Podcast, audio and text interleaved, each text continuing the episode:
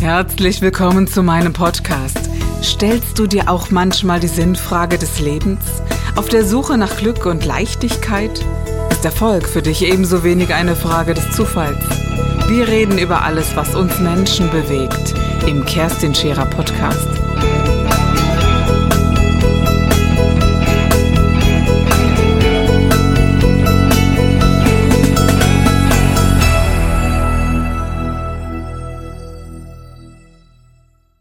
Sie ist als, als so junge Frau äh, oder als junges Mädchen schon so missbraucht worden, dass sie, glaube ich, gar keine ähm, eigene Macht entwickeln konnte, daraus zu treten. Und als sie es getan hat, hat die Familie nachgetreten. Aber das kann ich das nicht sagen. Und ähm, das war so das eine, was mich sehr bewegt hat. Ich habe es auch im Sterben begleitet, was mich sehr bewegt hat, zu sagen, ja, da können wir da nicht mehr wegschauen. Ja, also das ähm, nicht bei mir, nicht bei anderen.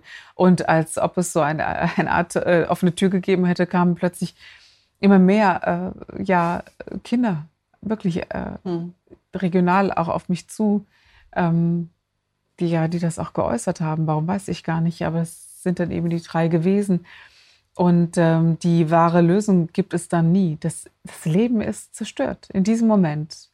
Erst einmal was ich wundervoll finde, dass man es wenigstens in großen Teilen heilen kann. Ja.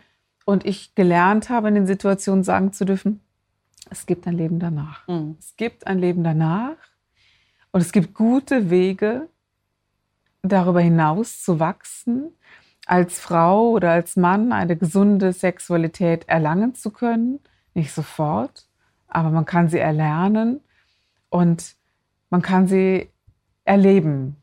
Aber es dauert. Und ich glaube, es geht nur über tiefe Gespräche und auch über eine gewisse Art und Weise, ja, mit dem Täter tatsächlich auch umzugehen. Und, äh, und es geht nur mit Aufdecken. Und ich glaube, das ist das, was ich so mutig an dir finde. Du hast vier Kinder, aber du bist heute trotzdem in der Sendung und erzählst davon. Auch das ist nicht leicht, denn dein Schicksal ist auch das Schicksal deiner Kinder. Hm. Ja?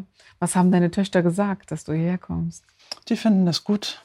Also wir haben da immer offen drüber gesprochen. Ist schon sehr früh auch. Ich hab, also ich habe natürlich keine Einzelheiten erzählt. Ich habe gesagt, mir ist da was das mhm. und das mhm. passiert und die haben es natürlich auch gemerkt es prägt ja doch, also man kann es ja nicht ablegen, die Erziehung meiner Töchter, die war schon speziell, möchte ich sagen. Ich war da ganz nah dran, ich kannte alle jungen Männer, die kamen und wenn da junge Männer waren, die nicht koscher waren und ich habe da immer noch einen Blick für oder ein Gefühl, dann habe ich die kurzerhand rausgeworfen. Ganz einfach. Und habe mit meinen Töchtern gesprochen und gesagt, hier, da ist was in der Luft. Mhm. Gibt es nicht, du bist erst so und so alt.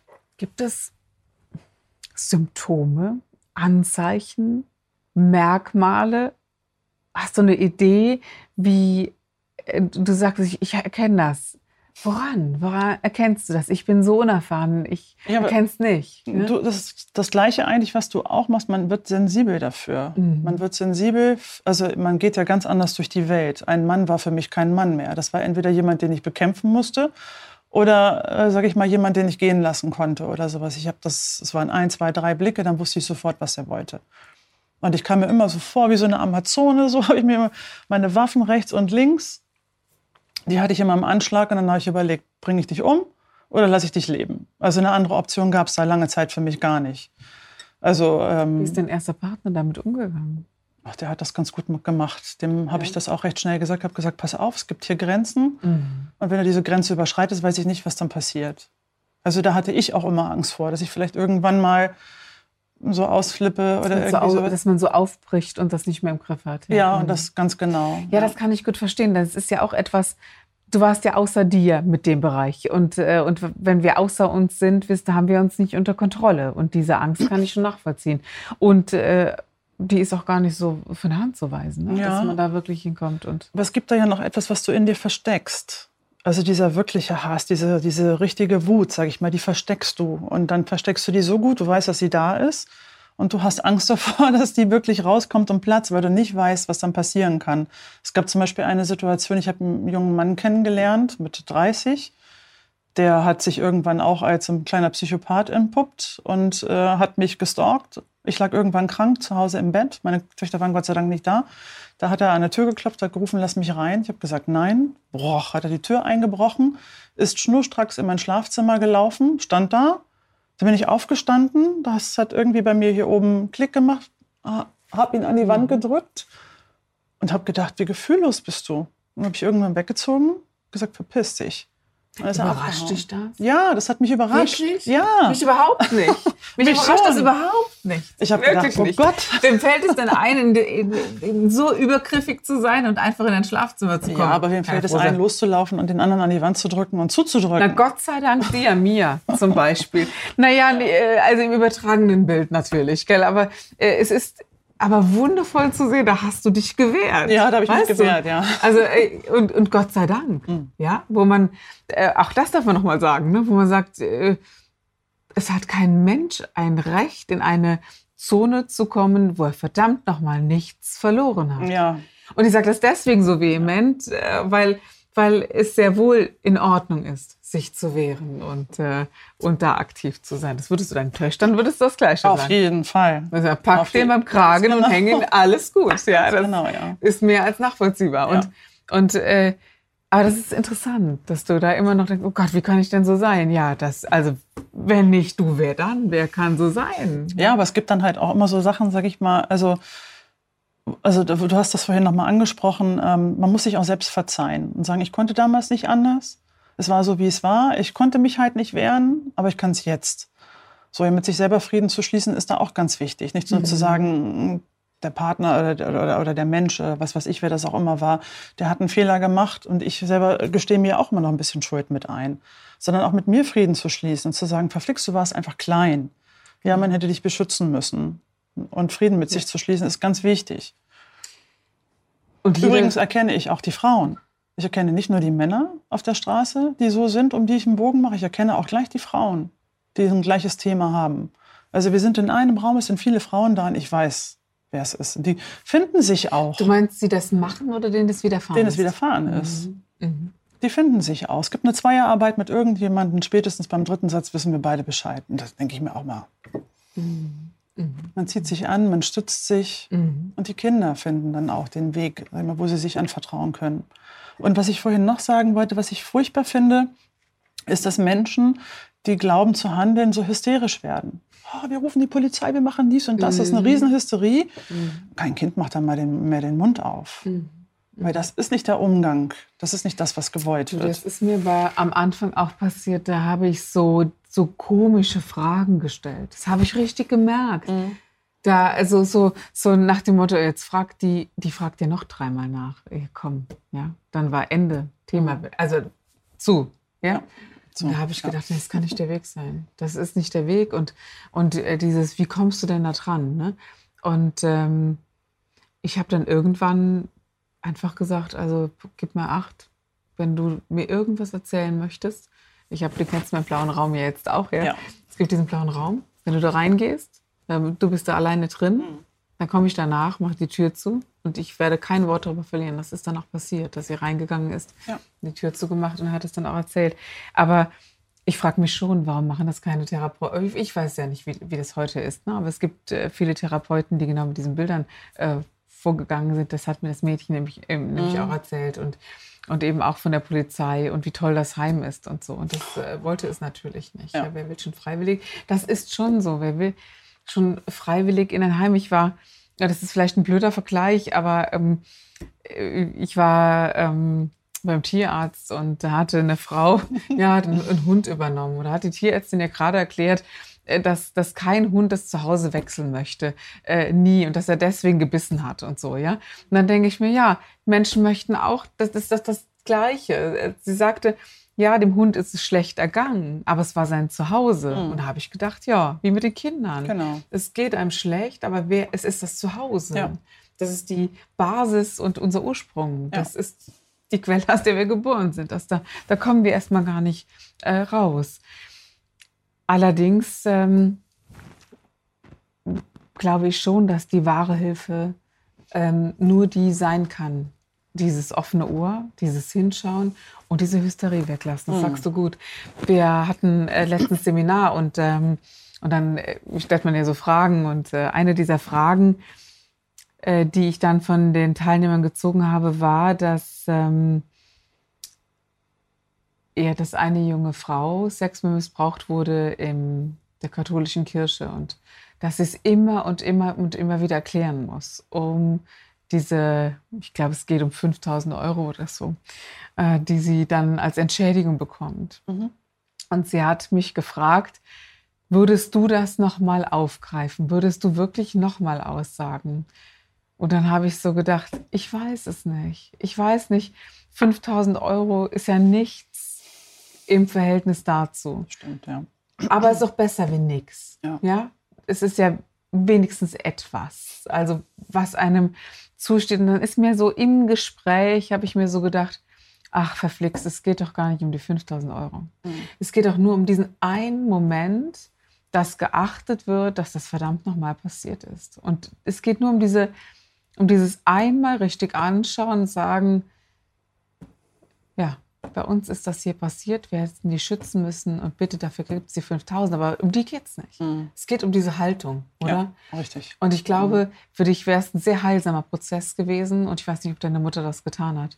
Einmal zu sagen, weißt du, es tut mir richtig leid. Wenn ich das gewusst hätte oder ich habe einen Fehler gemacht, ich hätte anders handeln müssen. Hat sie das jemals gesagt? Mhm.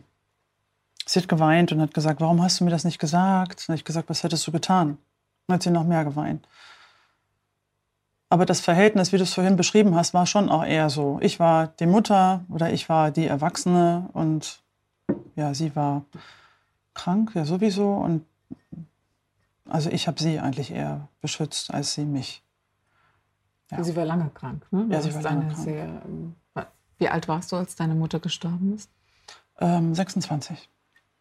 Das waren dann schon ein paar Jahre. Ne? Mhm. Hast du 14 Jahre eigentlich eine, eine sehr intensive Zeit mitgemacht und deine eigenen Kinder waren ja dann auch schon äh, ein paar Jahre alt, um ja. es mal so auszudrücken. Das stimmt. Wie lange warst du, warst du verheiratet? Mhm. Mit, wie lange warst du verheiratet? Zehn Jahre war ich verheiratet. Und danach Befreiungsschlag mhm. sozusagen und zu sagen, das mache ich jetzt ganz alleine. Stark genug bist du geworden. Das ja. Leben hat dich hart geklopft, nicht ja. weich geklopft. ja. ich, manchmal habe ich so das Gefühl, in ganz extremen Situationen gibt es nur, nur hart oder weich. Und bei dir wurde es dann schon härter, oder? Sagtest du? Ja. Und ähm, hast trotzdem, du hast drei Kinder alleine erzogen, du hast studiert nebenbei, du ja. hast gearbeitet nebenbei. Ja. Du hast das alles, alles, alles alleine gemacht. Also das ist es auch, was daraus entstanden ist. Ich habe eine Weile gesucht und habe gesagt, was ist denn hier Positives zumindest für mich mhm. bei rausgekommen, wenn man das jetzt überhaupt so nennen darf, ja. Und dann habe ich für mich festgestellt, äh, mir kann im Leben nichts mehr passieren. Mir kann nichts mehr passieren. Mir ist alles widerfahren, was es geben kann, außer Tod von einem Kind oder irgendwie sowas. Mhm. Ja, ähm, aber ansonsten ist mir einfach alles passiert und ähm, es kann mir nichts mehr im Leben passieren.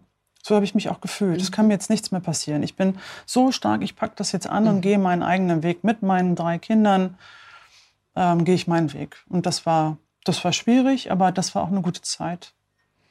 Und dann bist du wirklich, du bist heute äh, beruflich so weit gekommen, dass du sagst, ja, ich kann anderen helfen, die, ja. die in ähnliche Situationen kommen. Genau. Du kannst Menschen helfen, die auch ganz andere Situationen erlebt haben, weil du weißt, was das Leben schreiben kann. Nämlich manches Mal schlimmer als jeder Kinofilm. Ja? ja. Also würde man über deine Kindersituation einen Kinofilm äh, drehen, ich wüsste nicht, es kämen nicht viele. Ne? Das will man nicht sehen, muss man ja auch mal ganz klar sagen. Ja. Also es wird ja äh, un, sehr, sehr ungern angeschaut. Geht mir zugegebenermaßen auch so. Wer will das schon, äh, schon sehen, weil es einfach mehr als erschreckend ist. Aber du bist in eine ganz, ganz neue und ganz eigenständige Kraft gekommen. Ja hast einen ganz eigenen spirituellen Weg gefunden, auch mit diesen Dingen umzugehen und bist heute sehr realistisch in der Lage, anderen Menschen Kraft und hilfreich zur Seite zu stehen und, äh, und machst da eine sehr gute Arbeit, wie ich finde. Ja. ja. Und das ist ein Kreis, der sich dann schließt im gesunden Sinne. Es, es darf auch was Positives im Leben geben. Ja? ja? Und das war einfach grausam, das war der blanke Horror das war nicht in Ordnung und es da hätte nicht sein dürfen. Aber das Gute daraus, das darfst du sehr wohl nehmen, weil es ist das Mindeste von dem doch, was du aus dem Ganzen herausnehmen darfst, nämlich die Ja. Kraft. Aber wo ist die Frau, die offen ist und noch annehmen kann? Gibt es die, dass du sagst, uh, partnerschaftlich kann ich mich fallen lassen und bin offen und oder würdest du sagen, naja, da darf man mir erstmal beweisen, ob das so ist? Also es gab ja gerade am Anfang eine Energie, ähm, ich bin da wirklich rausgegangen, nachdem ich mit 15 von zu Hause weggegangen bin. Das war schon auch ein großer Schritt für mich. Ja. Ja, plötzlich äh, selbstständig zu sein. Also ich war schon immer sehr verantwortungsbewusst, habe meine Verantwortung genommen und gesagt, ich mache jetzt was draus. Ähm, ja, das hat mich natürlich gestärkt. Das hat mich natürlich gestärkt. Ich habe mich gefühlt wie, pff, mir kann nichts mehr passieren und mir, mir tut auch nie wieder so etwas jemand an. Und mit dieser Energie einen Mann zu finden, kannst du dir vorstellen, ist nicht so ganz einfach. Nein, weil auch echt in der Evolution, also es gibt solche und solche Männer. Ich kenne Mä- Männer, die solche Frauen lieben, Ja. aber sie sind begrenzter. Ne? Also ich glaube, so diese, ja. es gibt ja so Männer, die haben so die Liebe, so dieses, Za- ach ja Gott, dieses Zarte und das. Also ja, es ist natürlich Ja. so eine Sache. Ja, so what, aber das gibt es. Ähm, aber der, der dich wahrhaft erkennt, ist dann auch echt. Das muss man auch mal sagen. Ne? Und äh, auf den ähm, Warte ich noch. den wünsche ich dir von Herzen. Also, ähm, wenn die Adresse wird dir eingeblendet, ich finde das eine traumhafte Frau. Gut, lassen wir das. Nein, was ich wirklich finde, ist, ähm, dass du wie eine Löwin auf mich wirkst. Also eine Kämpferin, die äh, du geworden bist. Solche Frauen wie dich kenne ich selten. Denn du bist nicht nur eine Kämpferin und du hättest ja auch, was weiß ich, äh, irgendeinen harten Job und Managerin werden können. Nein, du bist trotzdem empathisch, du kümmerst dich trotzdem um, um Menschen, du liebst das Leben und ja und die Liebe und die Menschen und das gesunde und kraftvolle äh, Leben. Und ich glaube, man kann vieles studieren im Leben, aber ganz ehrlich, ich glaube, die Erfahrung ist das, was hinter dir steht und das ist doch die größte Kraft, die du noch ausstrahlst, oder? Auf jeden Fall. Katrin, ich danke dir sehr für dieses ja, sehr intensive, sehr ehrliche und sehr offene Gespräch. Danke auch. Dankeschön. Das war der Gib dich ganz Podcast mit Kerstin Scherer. Wenn du mehr über mich erfahren möchtest, dann gehe auf meine Website www.kerstinscherer.com oder besuche mich ganz einfach bei Instagram Co. Du interessierst dich für bestimmte Themen, die du jetzt noch nicht gefunden hast? Dann schreibe uns eine E-Mail an info@kerstinscherer.com. Wir freuen uns auf dich.